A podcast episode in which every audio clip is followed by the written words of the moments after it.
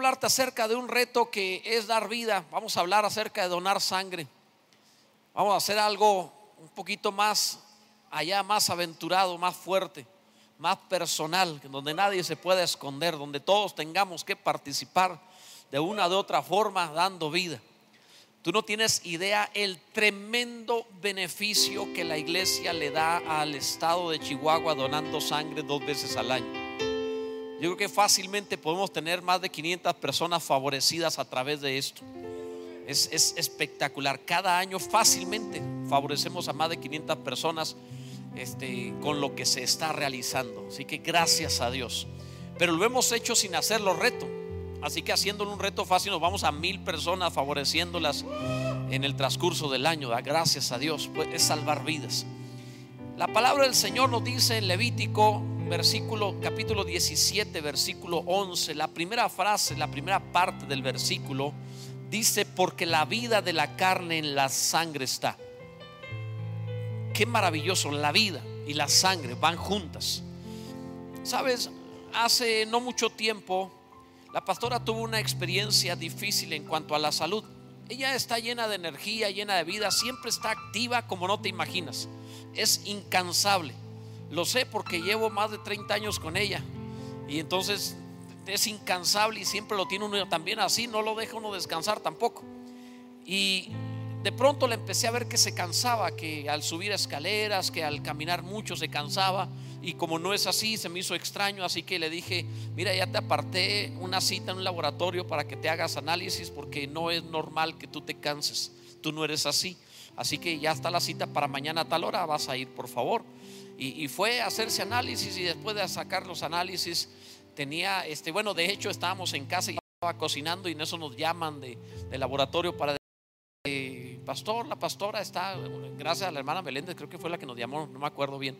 Este, la pastora está, está acostada, ¿qué está haciendo? No, no, está, está este, cocinando ahorita. No, no, llévesela al hospital. La hemoglobina la traen 5, se puede desmayar, o sea, lo normal debe ser de 12 en adelante, entonces 5 es algo muy, muy bajo que se puede realmente desmayar, que no es correcto.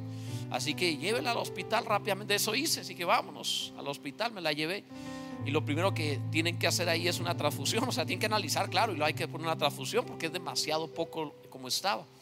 Terminó necesitando no sé si cuatro, o sea, no sé cuántas unidades, no me acuerdo, o sea, pero sí fue, fue muy difícil subir.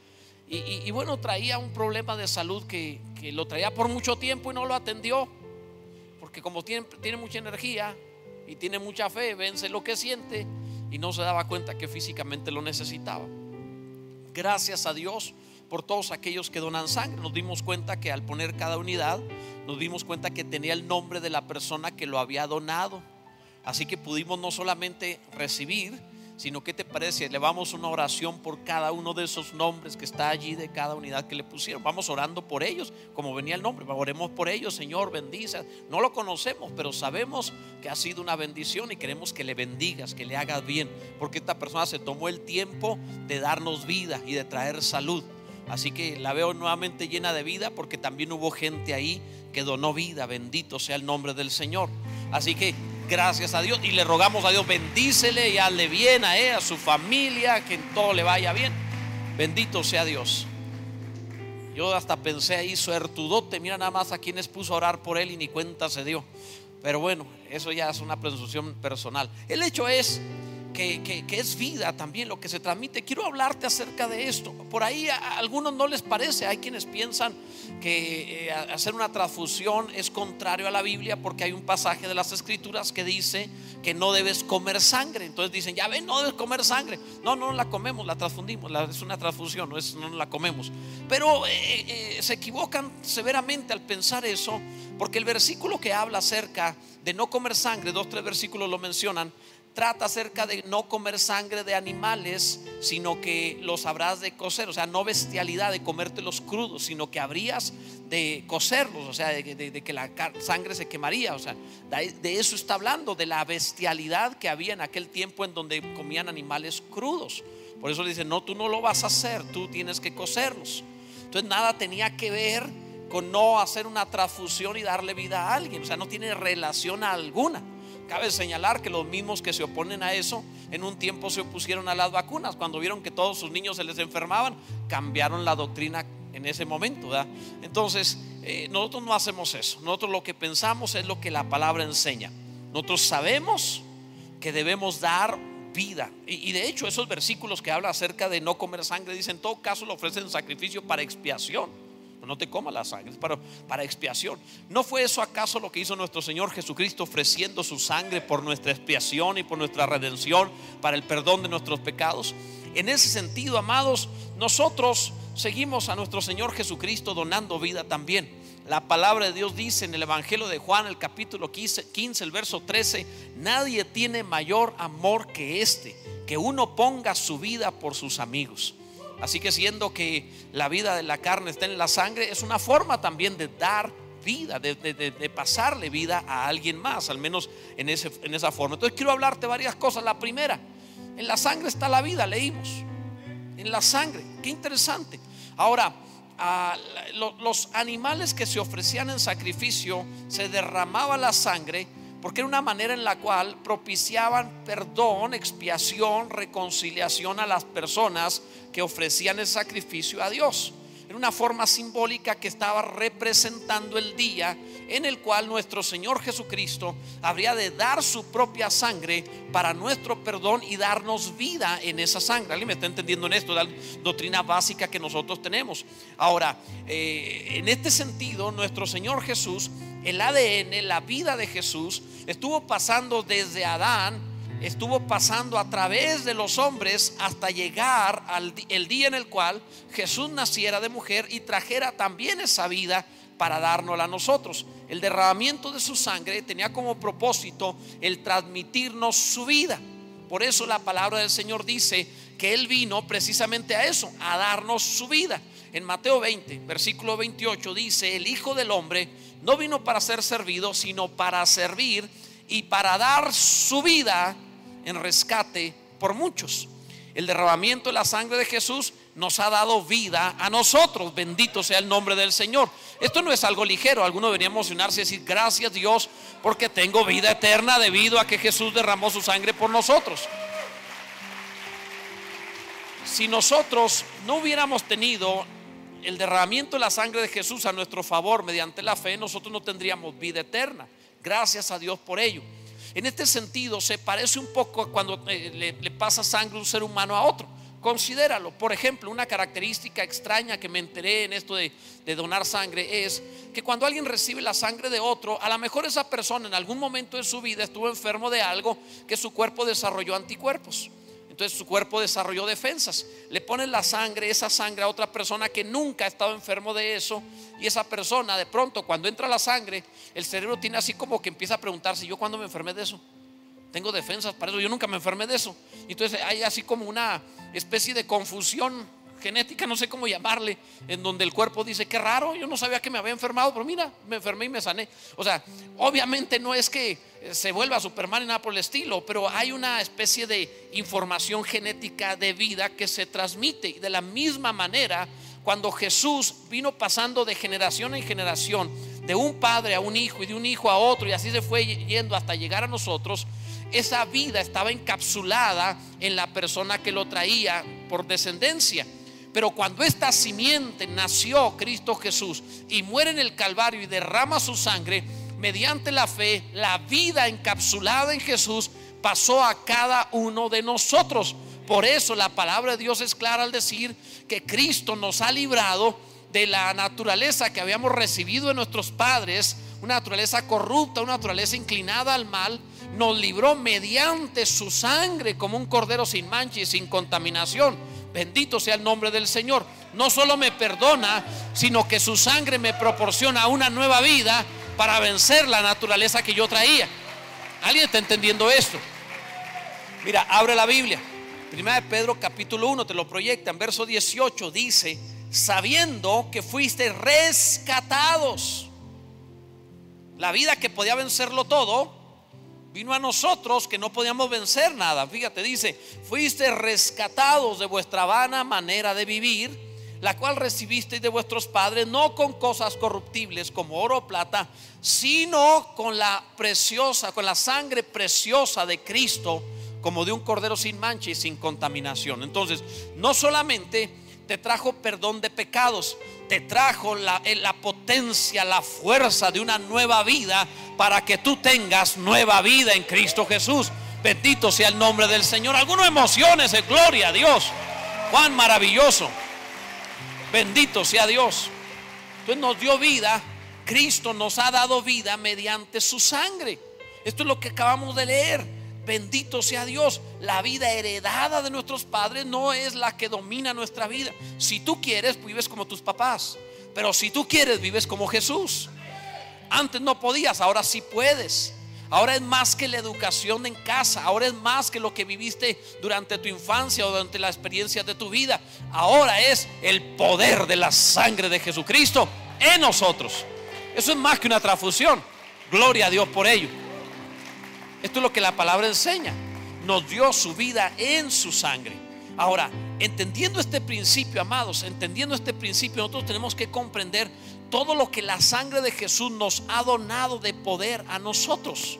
Y también entender esto, que cuando tú donas sangre, estás haciendo en forma de figura un símbolo de lo que Cristo hizo por ti. Por favor, pon atención a esto. Nosotros no podemos dar ese poder, Jesús sí, pero nosotros amamos como Jesús nos amó, dando vida como Jesús nos dio vida. Fíjate bien, por ejemplo, hay una sangre de Jesús, derramada de Jesús que fue derramada para nuestra consagración. Ahora no estoy hablando de la sangre del Calvario.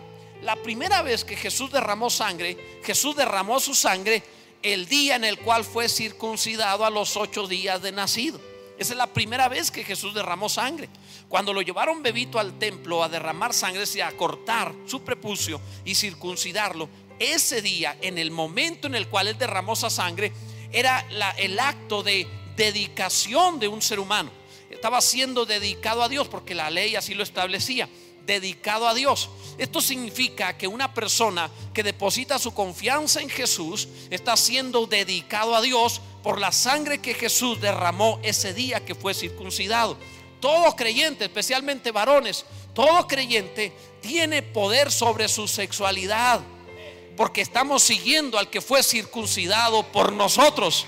Bendito sea Jesús. Una sangre derramada.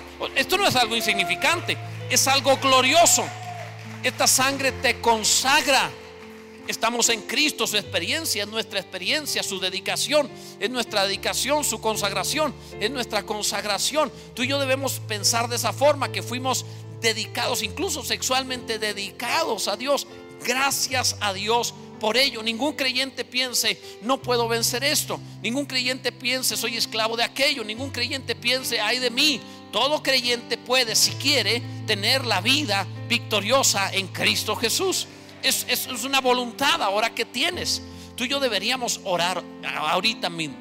Deberíamos elevar una oración a Dios, de verdad, una, una declaración de confianza y de fe. Levanta una mano. La mano derecha es como de pacto en las escrituras y, y, la siguiente declaración, orando con todo tu corazón en fe, di, por la sangre de Jesucristo que fue derramada el día que Él fue circuncidado. Yo he entrado en el pacto con Dios, he sido dedicado a Dios, estoy libre de ataduras sexuales y tengo vida. Dios me ha hecho ser libre y poderoso. He sido consagrado la sangre de la consagración me ha tocado. Pertenezco a Dios y el pecado no se enseñoreará de mí. Bendito sea el nombre de Jesús. Amén. Gloria a Dios. La primera vez que derramó sangre a tu favor. Hay una segunda vez. La segunda vez que vemos en la Biblia que Jesús derrama sangre fue en el Getsemaní. Esta es la sangre de la comunión. Él llegó al Getsemaní y ahí, después de cantar un himno, la Biblia dice que empezó a orar, pidió a los discípulos que le acompañaran, no pudieron. Y él estuvo orando y había tal intensidad en la oración de Jesús, había tal presión que Jesús comenzó a sudar y vasos capilares de su, de su, eh, cabeza comenzaron a romperse y empezó a mezclarse la sangre con el sudor. ¿Cuál es la razón de esta intensidad? Jesús no era, no era el temor a la muerte, era el temor a la separación del Padre él sabía que había estado eternamente unido al Padre y se iban a separar, iba a ser abandonado por el Padre, porque Jesús llevaría el pecado y la maldición y toda enfermedad, todo lo maligno sobre él. Y Dios no tiene comunión con las tinieblas y Jesús sería hecho nuestras tinieblas en la cruz. Así que se separarían. Esta separación del Padre fue tan intensa emocionalmente para Jesús que empezó a romper sus vasos capilares más delgados y empezó a sudar con sangre. Esto fue algo fuerte para él. Es la sangre de la comunión, es decir, él sangró porque se separaría del Padre para que esa sangre impida que tú te separes de Dios. Es para que tú tengas comunión con el Señor y seas uno en Él. Bendito sea Dios. ¿Qué te parece? Oramos otra vez. Esto es algo glorioso, ¿eh? Levanta una mano otra vez. Ya la siguiente declaración di, por la sangre de Jesucristo derramada en el Getsemaní, yo estoy unido al Padre y nada me separará de su amor. Ni lo alto, ni lo bajo, ni lo profundo, ninguna cosa creada, presente ni futura me va a separar del amor de Dios que es en Cristo Jesús. Bendito sea el nombre del Señor. Gloria a Dios. El Señor es maravilloso, unido a Él por la sangre de Jesús. Gloria al nombre del Señor. Bendito sea Dios. Pero no quedó ahí, sino que también hubo otra sangre. Después de ser arrestado, la Biblia dice que recibió 39 azotes en su espalda. La ley establecía estos azotes como una manera específica de, señalar algo.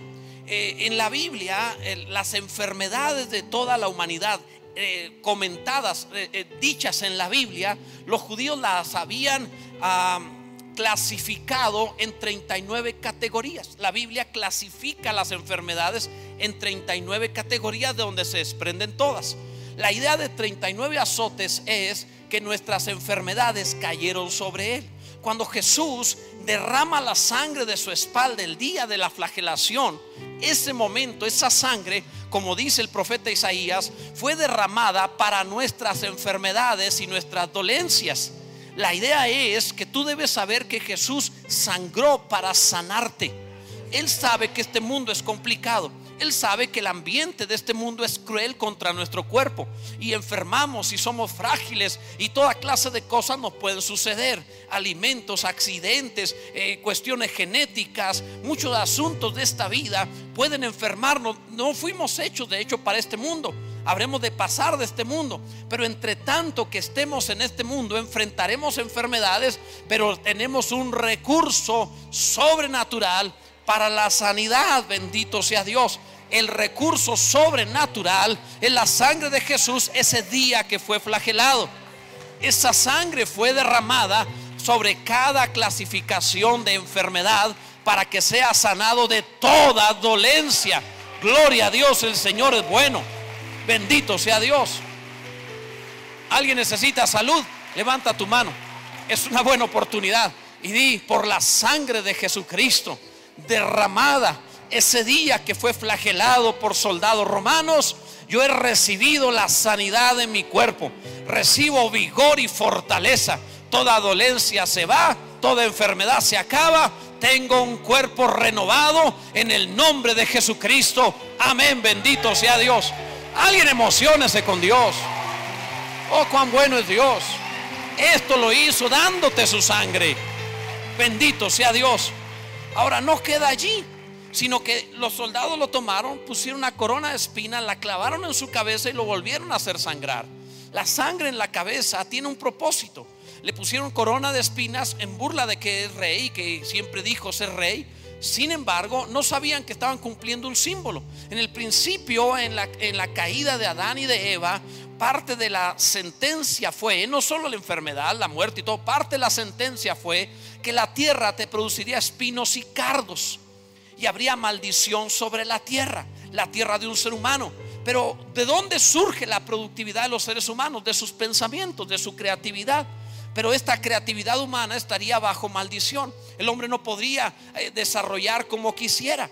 Así que el día que Jesús derrama sangre por una corona de espinas en su cabeza, es la forma en la cual Dios te está diciendo, yo quiero donar mi sangre para traerte a ti la libertad de todo mal pensamiento, de toda incapacidad, de todo pensamiento limitado, para que vuelvas a ser la persona que diseñé productivo en la tierra. Bendito sea el nombre del Señor. Tus pensamientos libres de una vez y para siempre. No debes pensar que enfermarás de Alzheimer, no debes pensar que eres torpe para aprender, no debes pensar que no hay un gran coeficiente intelectual o que no tienes memoria, tú debes pensar, la sangre que Jesús derramó ese día en su, eh, por una corona de espinas me ha dado una mente libre, renovada. Puedo renovarme en el espíritu de mi mente, como dice la palabra, y puedo pensar con la mente de Cristo. ¿Alguien entiende la palabra? ¿Qué te parece si lo volvemos a decir? Levanta una mano y haz una declaración y dile a Dios estas palabras. Por la sangre de Jesucristo derramada el día que pusieron una corona sobre su cabeza, yo tengo una nueva mente, una mente productiva, creativa y capaz. Yo tengo la capacidad de pensar mejor. Ahora puedo pensar todo lo bueno, todo lo justo, todo lo puro, todo lo que tenga virtud y sea de buen nombre. Mi mente es la mente de Cristo. En el nombre de Jesús. Amén. Bendito sea Dios. Cuán buena es la palabra. Oh, cuán glorioso es Dios. Bendito sea el Señor. Amados, esto es maravilloso. Y no queda allí la palabra, sino que la misma palabra nos sigue dando más cosas. Por ejemplo, la Biblia especifica que luego fue crucificado y, y traspasaron su mano derecha pusieron un clavo en su mano derecha como una forma de crucifixión, la tortura romana, el símbolo más terrible de crueldad y de humillación y de, horror que se transformó en un símbolo de amor y misericordia y de fe para nosotros. Cuando horadaron su mano derecha, la palabra es clara al enseñar que el derramar esa sangre es para darte a ti, entre otras cosas, una larga vida. Tú debes saber que la palabra de Dios nos dice en Proverbios 3:16, largura de días está en su mano derecha. Dios sabe que la vida es limitada. Dios sabe que el ser humano vive poco. En aquel tiempo, la expectativa de vida común no pasaba los 40, 45 años. Imagínate qué delicado era el pueblo común, la, la clase obrera, no pasaban 40, 45 años, era grave. Obviamente se había reducido de una forma terrible la vida. El que Cristo derramara su sangre de su mano derecha era largura de vida hay para aquel que tiene esta sangre. Bendito sea Dios. Tú y yo no tenemos por qué pensar, si mi padre murió a tal edad y mi abuelo a tal edad, yo moriré a tal edad. Tú tienes que pensar, cumpliré mis días, viviré con fortaleza, tendré vigor, tendré larga vida habré de ver a mis hijos, a mis nietos, porque la palabra de Dios lo promete. Y créeme, yo sigo pensando en eso. Y a los hijos de mis nietos también en el nombre del Señor. Ahora, quiero que veas la palabra. Cuando el Señor habla estas cosas, te lo da a ti. Tú tienes que creerlo y aplicarlo. Cuando tú oras no estás haciendo una declaración basada en el poder de tu boca. Cuando tú oras estás haciendo una declaración basado en el poder de la sangre de Jesucristo, que tiene verdadera vida. Si, realmente le crees a Dios, pídelo. Ora de esa forma. Di, Señor Jesús, levanta tu mano. Di, Señor Jesús, gracias. Ahora yo creo en el nombre de Jesucristo que he recibido larga vida. No viviré poco tiempo, viviré largos años, porque la sangre de Jesús que fue derramada cuando traspasaron su mano derecha me ha alargado la vida. Bendito sea el nombre de Jesús. Amén. Bendito sea Dios. Oh, alguien créale al Señor. El Señor es bueno. La siguiente vez que derraman sangre la mano izquierda. Cuando derraman sangre, dice Proverbios nuevamente 3:16, largura de días está en su mano derecha, en su izquierda riquezas y honra. Jesús nunca estuvo a favor de Dios, nunca ha estado a favor de la pobreza, nunca ha estado a favor de la necesidad, nunca ha estado a favor del dolor ni la indigencia. Este no es plan de Dios para nadie. Incluso una vez que llegó y vio a Jerusalén, lloró por Jerusalén. Cuando la situación del ser humano es difícil, él no se siente cómodo. Él jamás diseñó al hombre para escasez. Dios creó un mundo maravilloso. Luego puso un Edén espectacular que le puso Dios por nombre Edén, deleite, donde había de todo, incluyendo oro, La Biblia lo menciona y puso ahí al hombre como diciendo, he hecho todo maravilloso para ti. Este es mi plan para ti. Vida en abundancia, verdadera vida. Ahora lo pone allí, pero el ser humano eh, eh, por el pecado, por lo que sea, ha perdido esa abundancia. Algunos incluso empezaron a predicar que había virtud en la pobreza que era más santo, que era más bueno, que Dios lo amaba más, si era pobre y si sufría. Eso nunca ha sido la palabra de Dios. Jamás ha estado la pobreza en la lista de las bendiciones o las promesas de Dios. Jamás. Siempre la riqueza y prosperidad ha estado en la lista de las bendiciones y de las promesas divinas.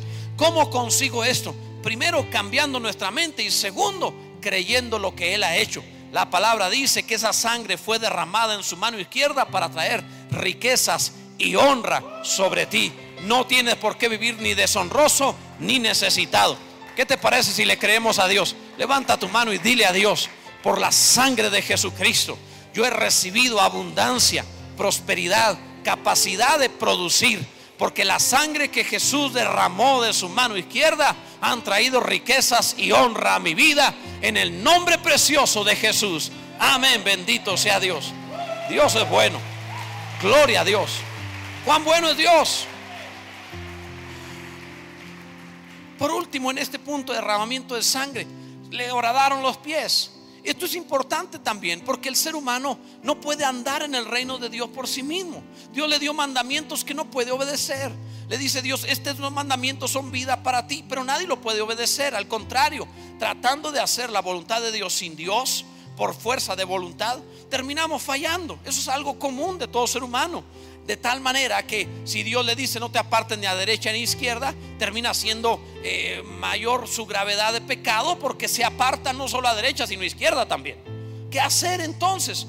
Él oradó sus pies en la cruz. Bueno, fue oradado y, y derramó su sangre para limpiar tu andar y tu conducta. Por eso la Biblia dice que andemos en Cristo Jesús y nos habla de una nueva conducta. La sangre que Jesús derramó en el Calvario de sus pies es la forma en la cual Dios te estaba diciendo, nunca más andarás donde no debes no tienes que extraviarte. Si puedes andar en mis caminos, puedes ser una mejor persona, puedes andar en el reino de Dios, puedes moverte en las promesas divinas, puedes caminar en mi palabra sin apartarte, porque yo te doy ese poder. Alguien debe creerle a Dios.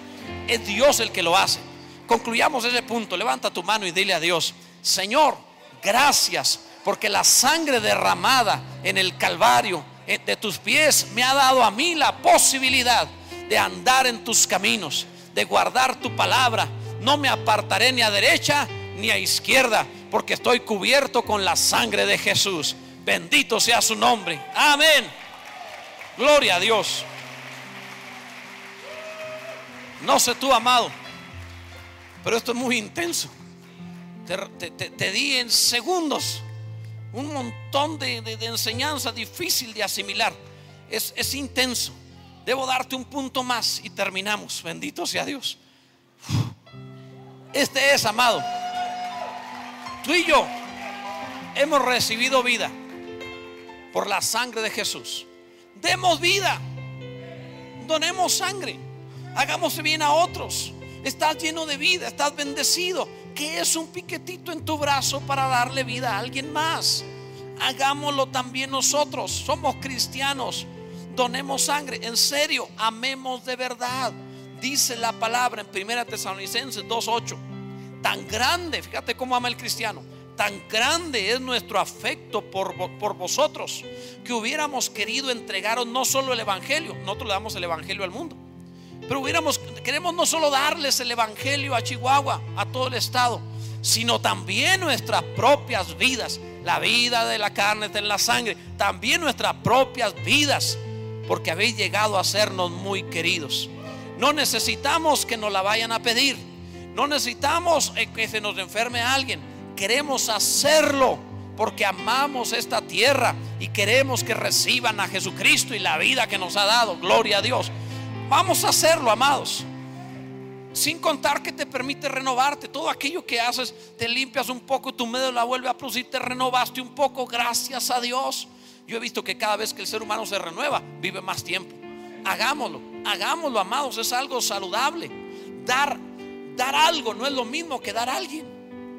Tú puedes dar algo cuando regalas un zapato, cuando das de comer, pero vamos a regalar a alguien, a nosotros. La vida que tenemos la vamos a dar. Un día te puse esta ilustración y con esto voy a concluir. Un día te puse esta ilustración y algunos ya la saben. Estaban platicando un día este, un marranito y una gallina y, la gallina le dice, ¿por qué no vamos a desayunar? Te invito, desayunemos unos huevos con jamón. Marranito le respondió, no me conviene, porque tú participas, pero yo me comprometo. Amados, nosotros no somos de los que participan, sino de los que se comprometen. No solo damos algo, damos a alguien. Nos damos a nosotros mismos produciéndole vida a toda esta tierra en el nombre de Jesucristo. Bendito sea el nombre del Señor. Gloria a Dios. Gloria a Dios. Gloria a Dios. Ponte en pie, por favor. Bendito sea Dios. El reto de esta semana es donar sangre. Amado, tú le vas a salvar la vida a alguien. Para ti es un piquitito de nada, le vas a salvar la vida a alguien. Es importante. El próximo domingo lo preparamos para eso a partir de las 9 de la mañana, de 9 a 11. Tú tienes que hacer cita, o sea, preparar ahí para no hacer fila, sino para llegar en el minuto tal que te toca a ti y rápido pasamos todos. Al finalizar el servicio, está en las puertas principales de aquel lado, en la de librería y no sé si también acá, en las tres puertas principales, ahí tenemos una mesa, ahí te, te inscribes y yo quiero al a las 10.35 y a esa hora tú vas a llegar ahí y rápido, no, no batallamos. Preferentemente todos lo haremos durante la mañana porque yo sé, no faltes despistado que se va a apuntar terminando el servicio, también se va a poder, no durante el servicio, antes y después, pero vamos a consumir todo el tiempo antes y luego ya ahí te van a dar en las mesas la información, amado, es cosa de nada, unos minutos para ti y vida para alguien más. Si has estado un día en un hospital, y has visto un ser querido necesitar ayuda, que requiere sangre, y has visto cómo, cómo se ha sentido ese dolor, ese sufrimiento, es decir, qué terrible, hagamos algo. Tú vas a estar ayudando a alguien en ese momento de necesidad. Vamos a hacerlo, amados, en el nombre de Jesús. Al finalizar el servicio, tú te vas hacia allá y te apuntas, por favor, en cosa de nada te vas a poder apuntar y haremos eso. Por lo pronto, hemos orado durante todo el servicio. Solo resta que levantes tu, pero que cierres tus ojos y le digas, Señor, tú me has llenado de vida. Yo también voy a dar vida en el nombre de Jesucristo. Gracias, bendito sea el nombre del Señor. Gloria a Dios, gloria a Dios. Toma tu lugar, por favor, amado.